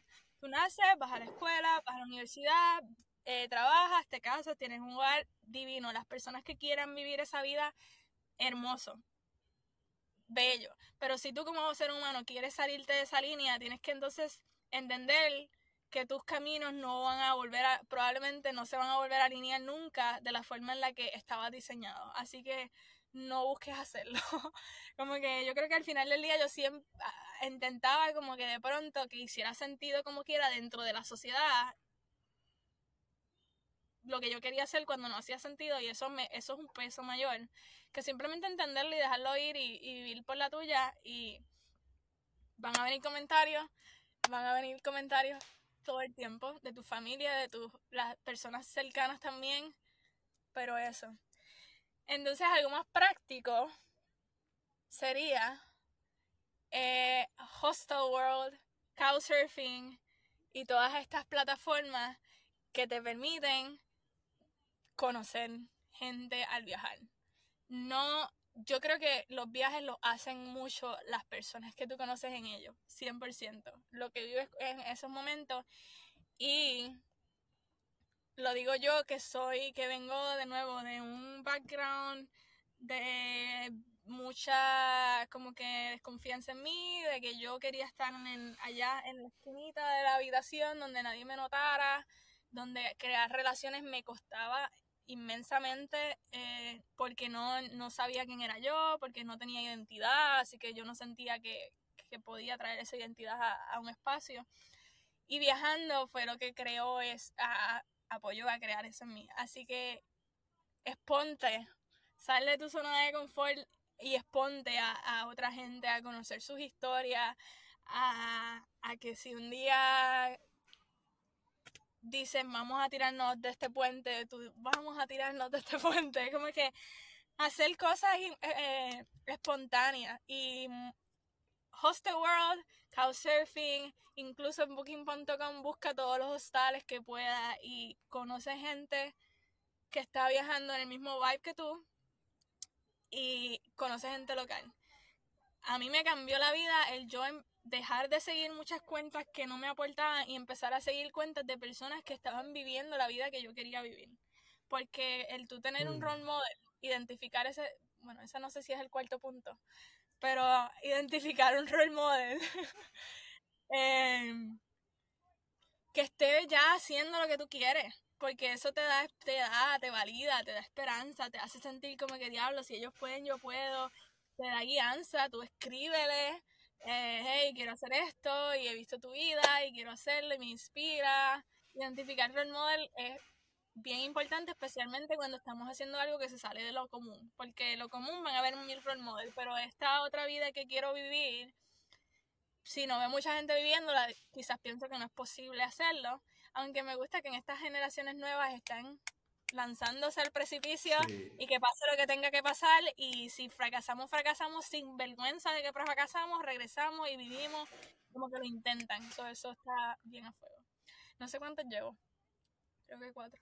Llevas, vas para cuatro, o creo que estás en la cuatro. Pero no o sea, si quieres decir más de cinco, puedes decir más de cinco, no importa. Tengo una muchacha que me dijo nueve. Ah, diablo. Es que esto es una muy buena pregunta, mano. Estoy pensando. Sí, es una sí.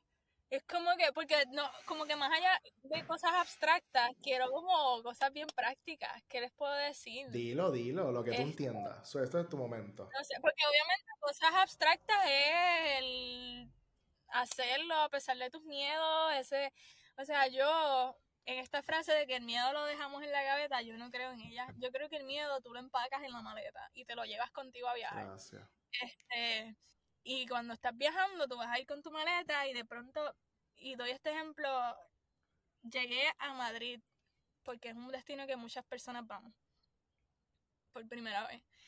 Y me encontré de frente con este sistema de transporte público que yo en mi vida había experimentado porque en Puerto Rico no existe un sistema de transporte público. Punto. Así que yo me encuentro con este monstruo, ¿yo qué hago? Y a la que tú eres capaz de resolver esa simple tarea de comprarte una tarjetita, ponerla en el cosito, entrar al tren, mirar en el mapa dónde tengo que llegar y llegar a mi destino, se te fue un miedo.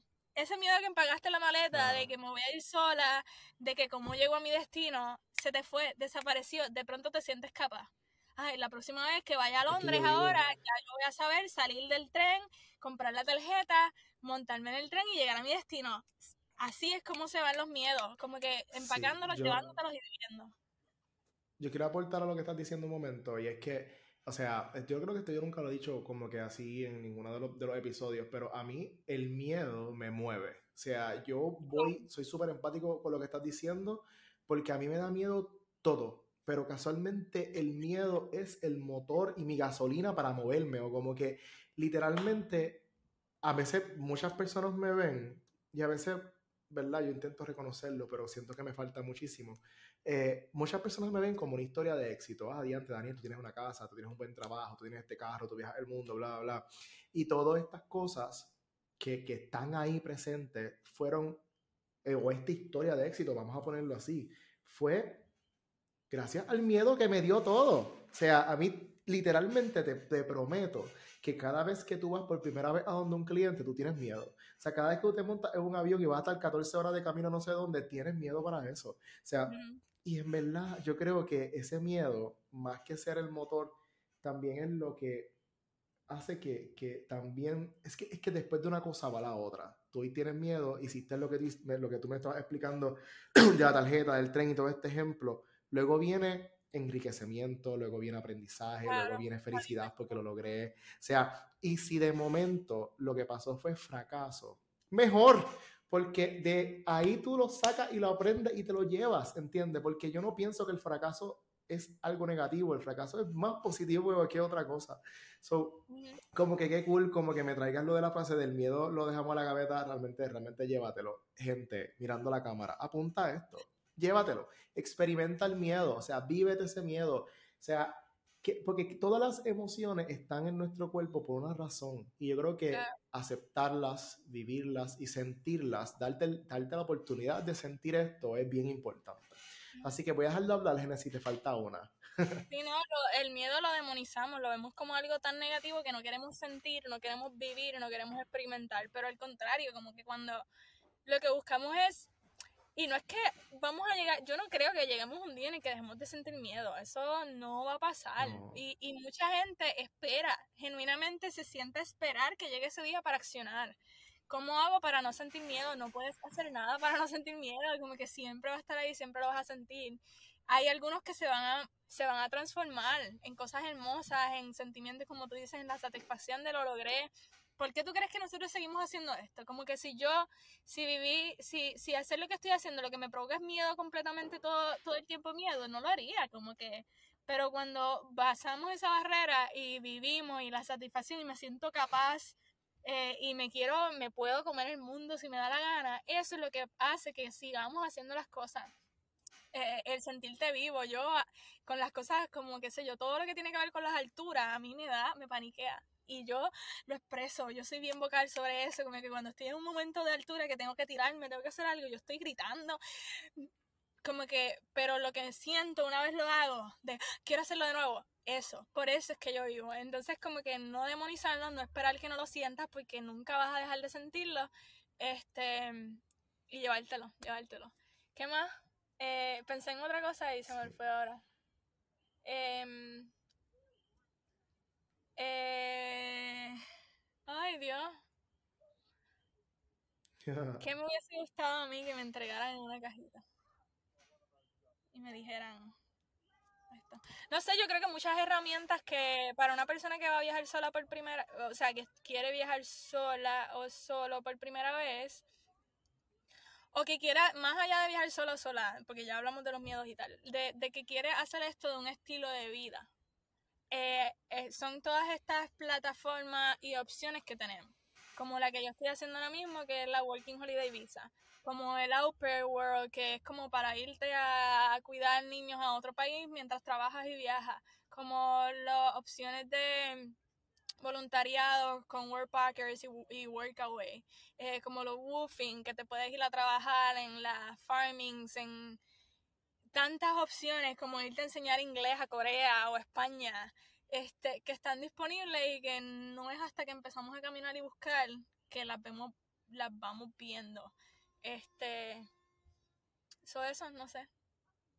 ¿Qué más? No, no, eso está bien bello. Realmente, realmente es que la, la, las opciones y los, las cosas están puestas ahí. Es que pues hay que escarbar, hay, hay que chequear y buscar y todo esto. Eh, antes Por eso de tener culminar, un manual eh, es súper, súper, súper importante. sí, es lo que importante. Antes de terminar esta entrevista, Genesis, ¿hay algo que a ti te hubiese gustado que se te hubiese preguntado? En esta entrevista, Sí. no y te sé, no hago venía- esta pregunta, te voy a explicar por qué. Ajá. No, no, pero es que hay muchas ocasiones, no, ¿verdad? Vamos, hay muchos podcasts, hay muchas entrevistas, hay mucha gente haciendo esto. Y siempre están, creo que, por las mismas líneas de pensamiento. Como que ven tu contenido y se van por, por esta tangente que es la que tú estás enseñando. Y es bien poco eh, los que profundizan a lo mejor en otros temas. Y dentro de ese patrón de entrevistas y entrevistas y más entrevistas y preguntas, tú te preguntas como que, pero ¿por qué no me preguntan tal cosa? Como que a mí me pasa mucho con esto, mira. Y la pregunta realmente sale de aquí. A mí me, me hacen muchas preguntas sobre la comunidad, eh, la comunidad LGBTQI+. Me preguntan mucho eso porque, claro, pertenezco y pues siguen habiendo muchas preguntas sobre eso. Inclusive me utilizan en muchas campañas y muchas cosas referente a esto. Y a veces yo, me, me, yo mismo me he dicho, yo creo que yo también soy otras cosas, pregúntame estas otras cosas. O sea, ahí, de ahí que realmente sale. Dentro de este patrón de cosas que normalmente las, las personas te preguntan, ¿qué te hubiese gustado que te hubiésemos preguntado? Pero, pero yo creo que por eso fue linda la entrevista y no, y no puedo pensar en eso que mencionas porque creo que abordamos muchos, muchos otros temas. Como que de pronto sí hay, hay entrevistas que, qué sé yo, di para el Nuevo Día y, y el enfoque de la noticia es Genesis, una boricua que ha viajado a 35 países. Eh, me encanta el, apro el, el que hayan pensado en mí, pero no es como que el approach que yo hubiese dado a mi historia. Como que no es la historia que yo quiero que conozcan de Genesis, ¿me entiendes? Me da igual que yo, como que yo no son 35 países, esa no es la historia que yo quiero que, yo, que conozcan de mí. Obviamente, como tú Mm. dices, ese es el enfoque que van a tener porque, pues obviamente es una historia quizás que se sale de lo normal, de la norma y que qué sé yo. Pero sí, qué linda esta última pregunta porque me pone a pensar en... en y, y en esos momentos, en esas entrevistas lo he pensado y cuando leo la noticia es como que, ok, pero hay tanto que quizás no se dijo, que, que me hubiese gustado que conocieran, especialmente porque yo soy una persona que a mí no me gusta que definirme o que me definan por títulos, lo detesto. Como que yo no soy viajera, no me gusta que como que me estampen con Genesis la viajera, Genesis cuando estaba como más enfocada en fotografía, yo no soy fotógrafa, em, yo no soy, no me gustan los títulos. Eh, por eso los únicos dos que me atreví a darte al principio es el de, el de ser tía, porque es mi título favorito en este mundo, y el de maestra, porque me considero que soy maestra. Tengo mis estudios y más allá de tener mis estudios, es lo que hago en mi día a día. Fuera de eso, yo no te voy a dar más títulos de quién soy eh, y, me gusta que entonces sin títulos no nos enfocamos en esa parte de ti que, que eres, sino en como un todo, todo lo que todo lo que la diversidad es como un universo que somos como humanos y somos tantas cosas. Soy mujer, soy esto, soy lo otro y, y, lucho por lo que creo y, y somos tantas cosas tan divinas que encasillarnos en una sola. Y de hecho ayer estaba pensando en hacer este video. Em, porque yo, y siempre, siempre lo pienso todo el tiempo. Cuando yo estaba, cuando en escuela nos mandaban a buscar las biografías de todas estas personas, que si Aristóteles, que si Pilates, que si, qué sé yo quién carajo, tú buscas todas esas historias y eh, no es como que Aristóteles el pensador, era el médico, el filósofo, el maestro, el científico, el doctor, eh, el arquitecto, el ingeniero, ellos lo eran tanta infinidad de cosas y me parece algo tan hermoso que en ese momento se pudieran dar todo, colar, como que coexistir todas estas cosas y ahora es como, ¿qué eres? ¿Qué quieres ser cuando seas grande? Maestra, ok, ya, hasta ahí. Ya no puede ser más nada. Tienes que estar esos 30 años enseñando en una escuela y esa es tu vida. Tú, tú te vas a definir porque eres maestra y esta, esta, es, la, esta es tu línea de tiempo. Eh, cuando antes no era así, no sé. Eh, y, y, yo busco, pues... Sí, no, no. Te entiendo, te entiendo, pero tú no tienes ni idea. O sea, algo que me encanta como que de no solamente la entrevista, sino la entrevista contigo, y no solamente de esta conversación, sino de cualquier conversación que yo tengo contigo, es que realmente me la disfruto muchísimo. Como que, o sea, me encanta la forma en la que piensa, me encanta en que podemos diferir y me encanta de igual forma que podemos como que que, que, se parezca a todo. No, realmente me lo, me lo disfruto muchísimo. O sea, y te agradezco, te agradezco mucho. By the way, estamos en el final de la entrevista. Te agradezco muchísimo eh, el espacio, el tiempo. Ahora mismo, ¿verdad? Para que ustedes sepan, Genesis está a un millón de horas de diferencia. Usted está como a 12 horas, 11 horas de diferencia de mí. ¿Qué hora allá? 17 para allá. horas. Oh, Dios. Acá 17 es, horas de diferencia. acá es un día después.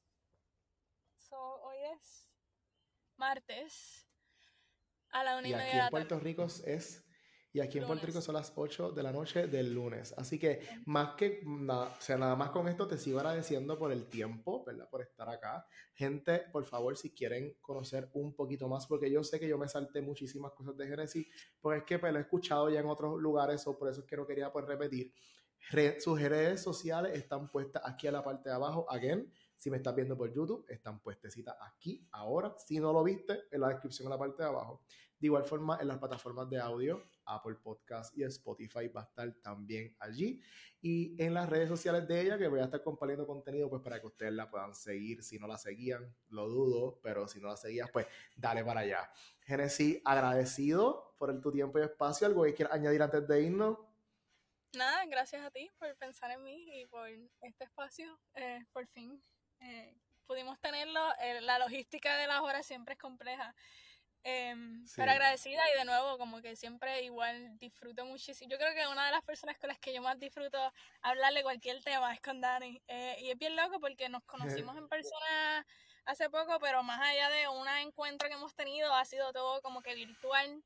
Eh, pero es, son conversaciones siempre que, en las que aprendo, que están bien llenas de respeto y, y eso lo aprecio un montón que esa es la base de todo, el respeto. No importa de dónde vengamos, el idioma que hablemos y de lo que creamos, el respeto lo es todo. Así que, gente, gracias por estar y los espero en el tercer season de Cuenta tu Camino Podcast por Camino al Norte. Los veo.